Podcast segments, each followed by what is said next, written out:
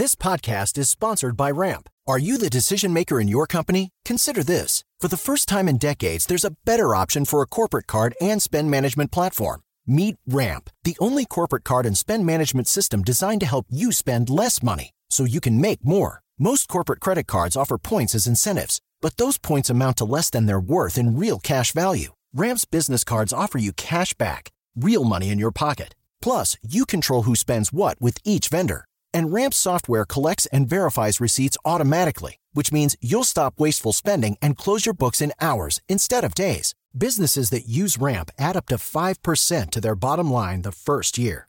If you're a decision maker, adding Ramp could be one of the best decisions you've ever made. And now get $250 when you join Ramp for free. Just go to ramp.com slash easy. Ramp.com slash easy. R-A-M-P.com slash easy. Cards issued by Sutton Bank and Celtic Bank members of DIC terms and conditions apply. Papo com o Anjo.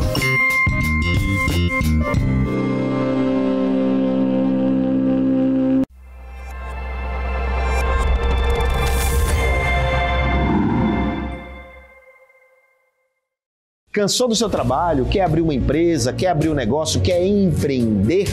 Você tem que aprender primeiro. Não saia por aí desenvolvendo essas coisas sem estudar como tudo funciona.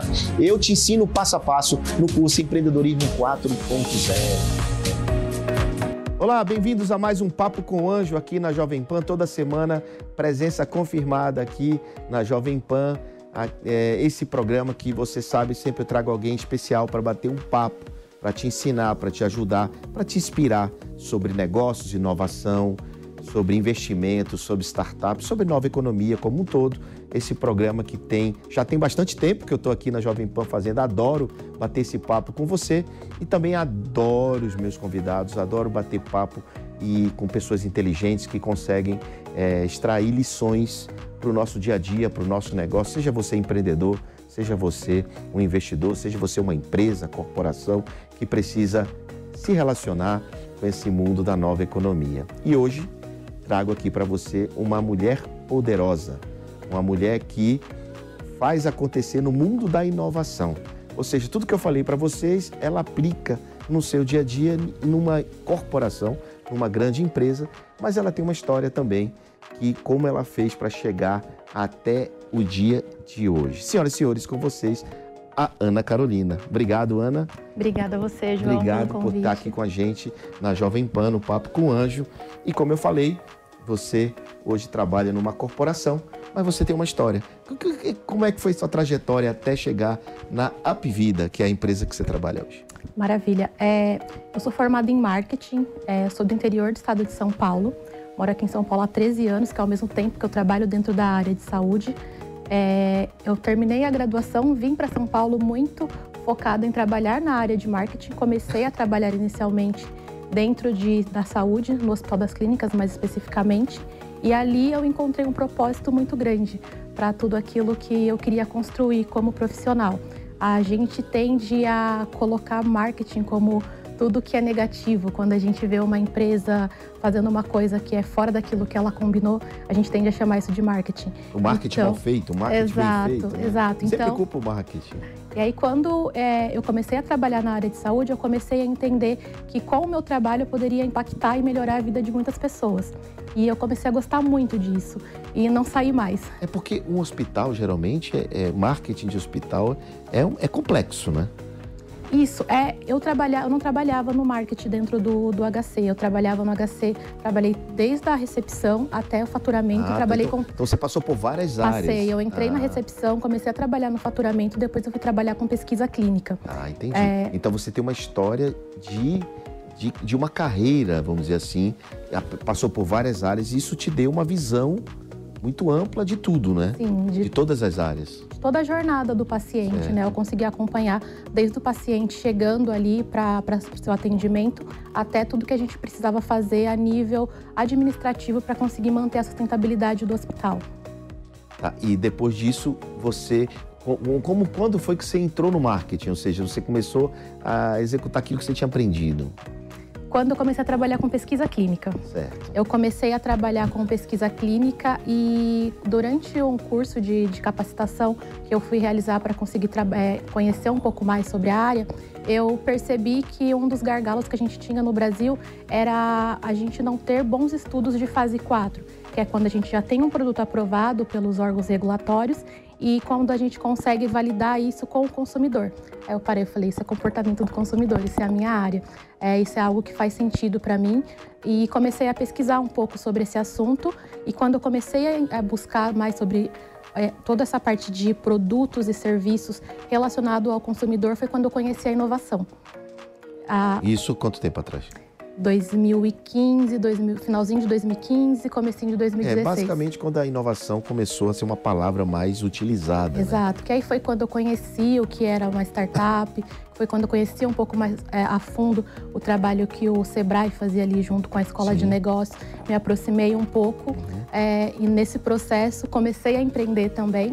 Como é o nome daquela, daquele prédio que era escola de negócio? É na Notman, eu é, não lembro. Aqui em São Paulo Isso. tem um prédio bonito, antigo, né? É, eles fazem um trabalho muito bom de capacitação e ajuda aos profissionais e a capacitação também para quem quer se formar, é, tanto com MBA como com cursos e até tem até uma ETEC lá dentro. Uhum, é verdade. Tem um laboratório, inclusive, sim. onde eles incubam startups, né? Sim, sim. Ou fazem um processo de pré-aceleração de startup. Mas eu fiquei curioso, quando foi que você conheceu a startup, assim? Quando você estava procurando inovação naquilo que você estava fazendo, aí você fez um Startup Weekend? Assim, como foi que você. Qual foi o primeiro evento, assim? Tá. O que que. Como foi a tua chegada? Eu fui a uma feira do empreendedor do Sebrae. Feira do empreendedor do Sebrae. E dentro da feira tinha a, a área para startups. Na, na feira do empreendedor, quando eu comecei a conhecer um pouco mais ali do conteúdo é, referente a startups, eles apresentaram um programa é, chamado Speed Mentoring onde você poderia aplicar alguma solução, alguma coisa que você gostaria de fazer. Eu tinha essa vontade de conseguir levar um pouco mais de negócio para a área de pesquisa, então eu apliquei uma, um, uma solução, um, uma solução isso, que estava na fase de ideação ainda, que era criar uma aceleradora de negócios que saíam da universidade e a gente conseguia levar isso para o mercado. É, então foi quando eu comecei a trabalhar de uma forma mais efetiva, participei desse programa do Sebrae e durante as mentorias é, eu conheci os meus sócios, que eles eram, que eles participavam de outro programa dentro da escola de negócios também. Então eu comecei a empreender junto com mais dois médicos do Hospital das Clínicas e a gente tinha uma plataforma de controle glicêmico hospitalar. Controle o quê? Glicêmico hospitalar. Glicêmico hospitalar. Isso. E ela foi o ar? Sim, tá ainda. Ah, tá é, tá ainda? Ainda é ativa. Então você tem uma startup? Hum, eu saí da sociedade em 2018 porque a, a, é, consegui somar a vida corporativa e empreender não é tava, difícil. tava, é, tava difícil. Tava, tava conflitando. Né? Exato. E é, mas eu optei. Mas eles continuam? Continuam, já tem clientes fechados, estão em grandes hospitais. Muito, muito, ah. bastante. E não deixa de ser seu filhinho também. Sim, sim, fico muito feliz. É, fico feliz de não ter essa. É, a gente sabe Captar que. investimentos? Não sei se já captaram, eu acredito que sim. É, é, esse nível de aprofundamento eu não tive mais de conversa com eles. Eu sei que a gente já tem alguns clientes, já bons clientes, hospitais grandes, mas eu já não sei a que nível de rodada de investimento a gente está no momento. E aí, em 2018, você continuou na inovação. O que, qual foi é, o teu maior, assim, teu maior descoberta com inovação dentro do mundo corporativo? O que, que você pode dizer assim, que, putz, eu, eu presenciei isso, eu vi isso acontecendo? Ou executei? Eu acho que viver é, trabalhando dentro da inovação em saúde durante uma pandemia foi uma coisa muito desafiadora e um aprendizado muito grande. Então, eu acho que não, é, acho que a gente, todo mundo acompanhou um pouco daquilo que aconteceu, a necessidade que a gente teve de conseguir ter tecnologias, principalmente para conseguir expandir a telemedicina durante todo esse processo. É, isso foi uma coisa muito grande, uma coisa que eu gosto muito de ter conseguido contribuir de alguma forma. Na, na época, durante a pandemia, a gente, eu estava num, num hub de inovação com foco em startups em saúde, que também ficava dentro do, do Hospital das Clínicas, é, em parceria com, com o Distrito, Distrito Nova HC. Sim, então vocês foram muito acionados nesse período. Muito, né? muito. Então, é, é, eu acho gratificante, principalmente porque foi ali que eu tive certeza de gostar de trabalhar com corporates porque a gente conseguiu ajudar muitas grandes empresas do segmento de saúde a, a, a, criarem suas áreas de inovação, porque muitas não tinham. Elas se viram no momento que elas precisavam conversar com, elas precisavam falar com seu público, elas precisavam entender mais de tecnologia, elas precisavam levar essas tecnologias para o mercado, para os seus gestores e muitas não estavam prontas. Então a gente ajudou muitas empresas a construírem toda essa jornada. Esse hub de inovação funcionava meio como um laboratório também, Sim. né? Testando produtos, ajudando né, essas startups, né? Quantas passaram por lá? na época que você estava lá? Na época, a gente tinha acabado de inaugurar, a gente tinha cerca de 80 soluções, porque a gente inaugurou também o Hub Digital, né? É, mas hoje já cresceu bastante, eu não tenho nem. Então, mas 80 é muita coisa, que é, bom. É bastante. Ajudou bastante gente, tenho certeza que muitos desses projetos é, cresceram, né? E estão aí desenvolvendo. Tem várias soluções na área de medicina, né, de saúde, tem na questão. Também tem soluções operacionais para ajudar a gestão desses hospitais, desses planos de saúde. Tem muita solução legal. Eu falo isso porque lá na Bossa Nova a gente tem um, um grupo de investidores que investe em saúde, né? e já é o segundo grupo já.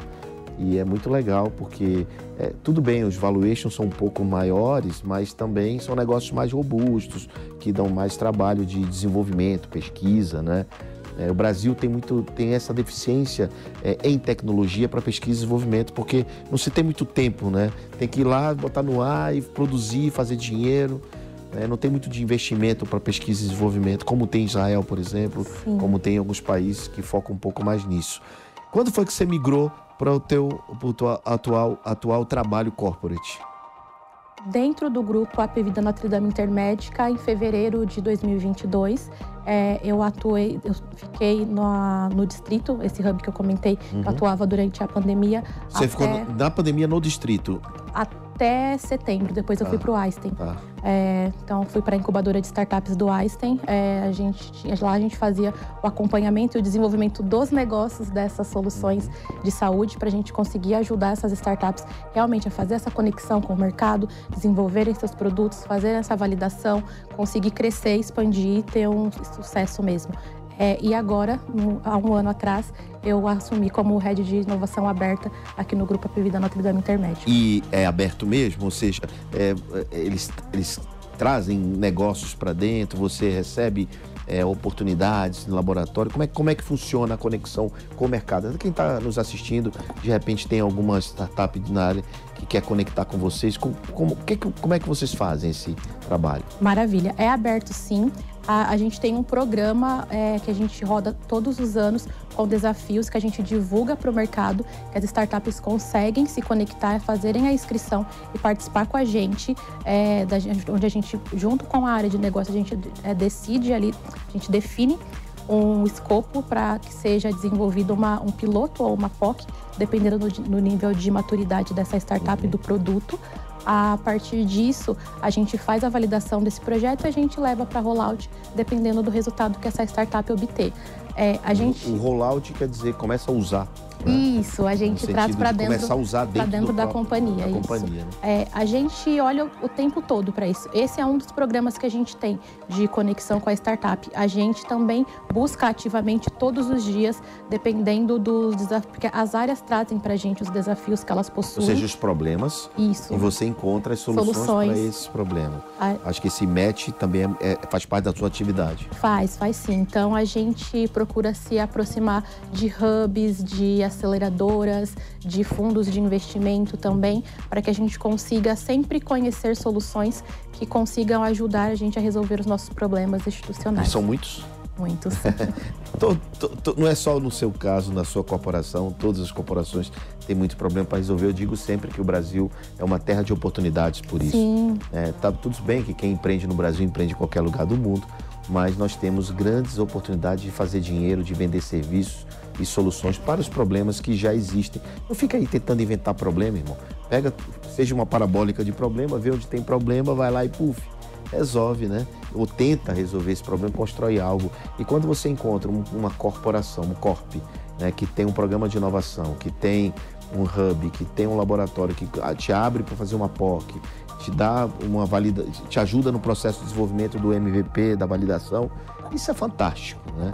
Fantástico. E, e quantas, só para ter uma ideia de tamanho nesse último ano, quantas se cadastraram e quantas vocês é, fizeram o apoio?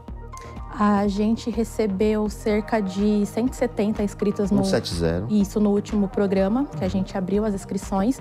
A gente validou 13 soluções e ainda estamos negociando, entendendo os resultados, então ainda não conseguimos. Das 13, passar. nas 13 vai sair alguma coisa com as 13. Isso, exato. E vocês fazem, já estão fazendo, já tem um VC, um fundo lá? Já estão fazendo investimento também? Temos, temos sim. A gente investe, é, não é o core tá, Sim, da, claro. da companhia, mas quando a gente entende que a solução consegue resolver problemas que são cores do, do negócio, a gente investe sim. A gente já investiu em três startups até Três startups. Ah, que bom. Então já, além de fazer todo esse processo, ainda bota o skin in the game, dá tira o cheque e paga. Mas estão fazendo rodadas pequenas, tipo pre-seed, ou rodadas maiores, para um percentual maior da startup?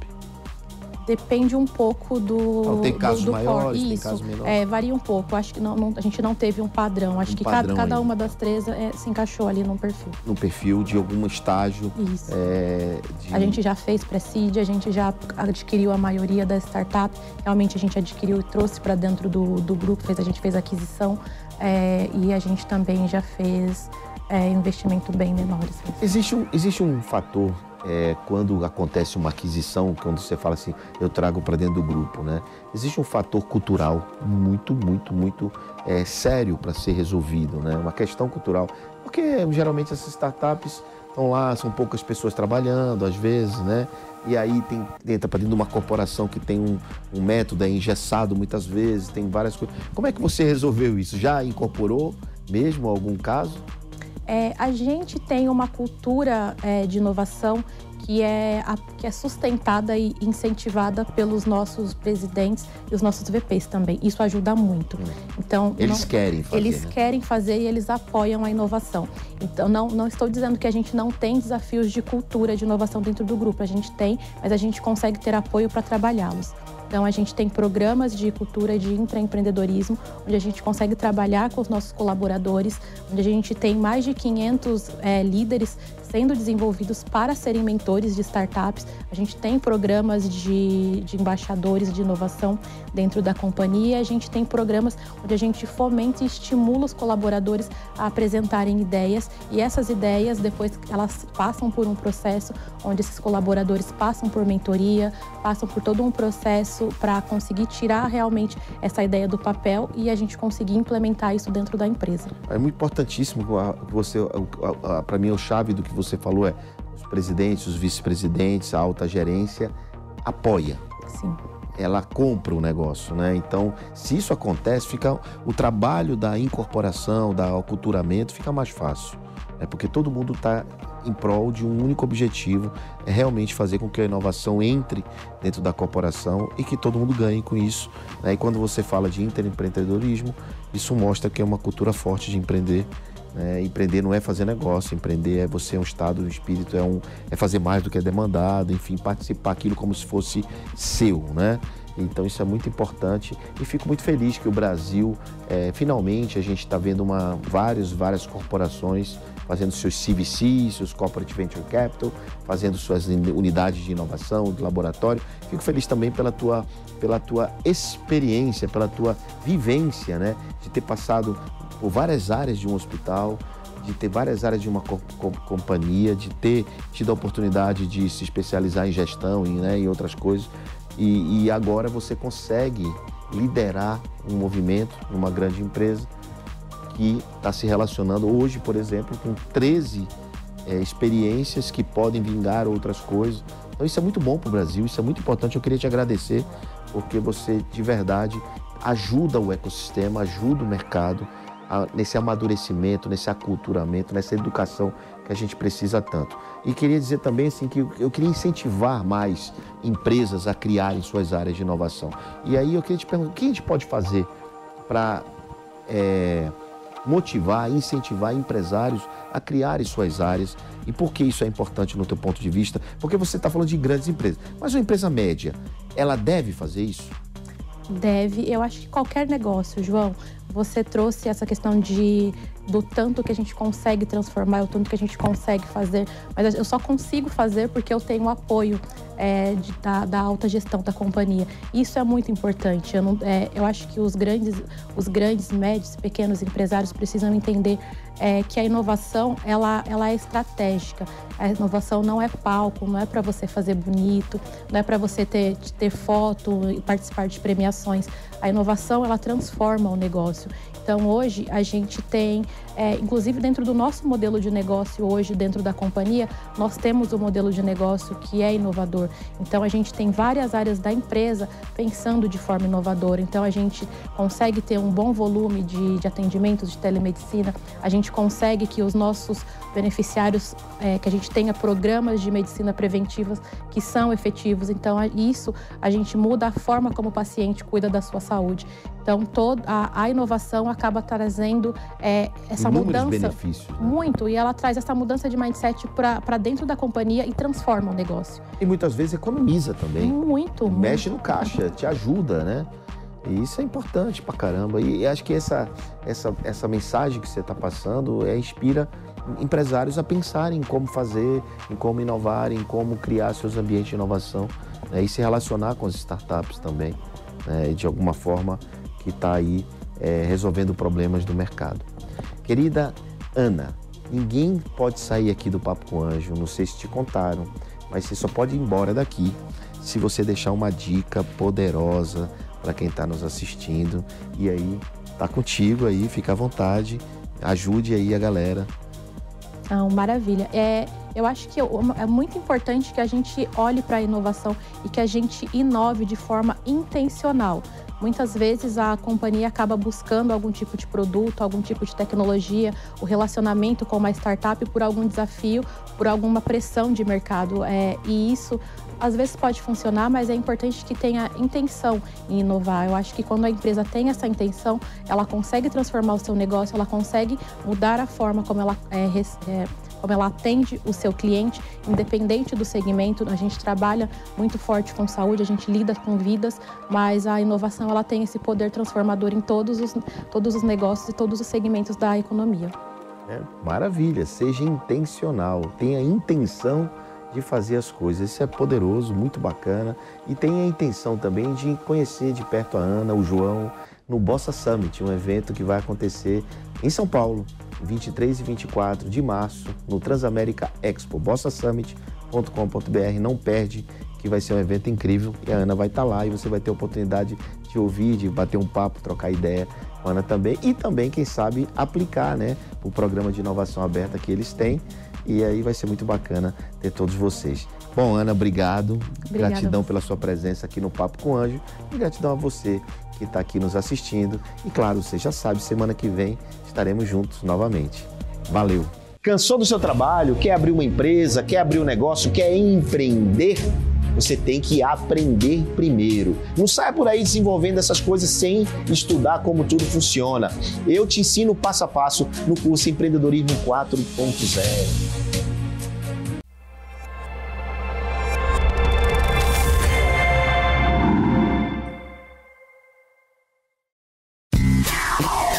Papo com o Anjo.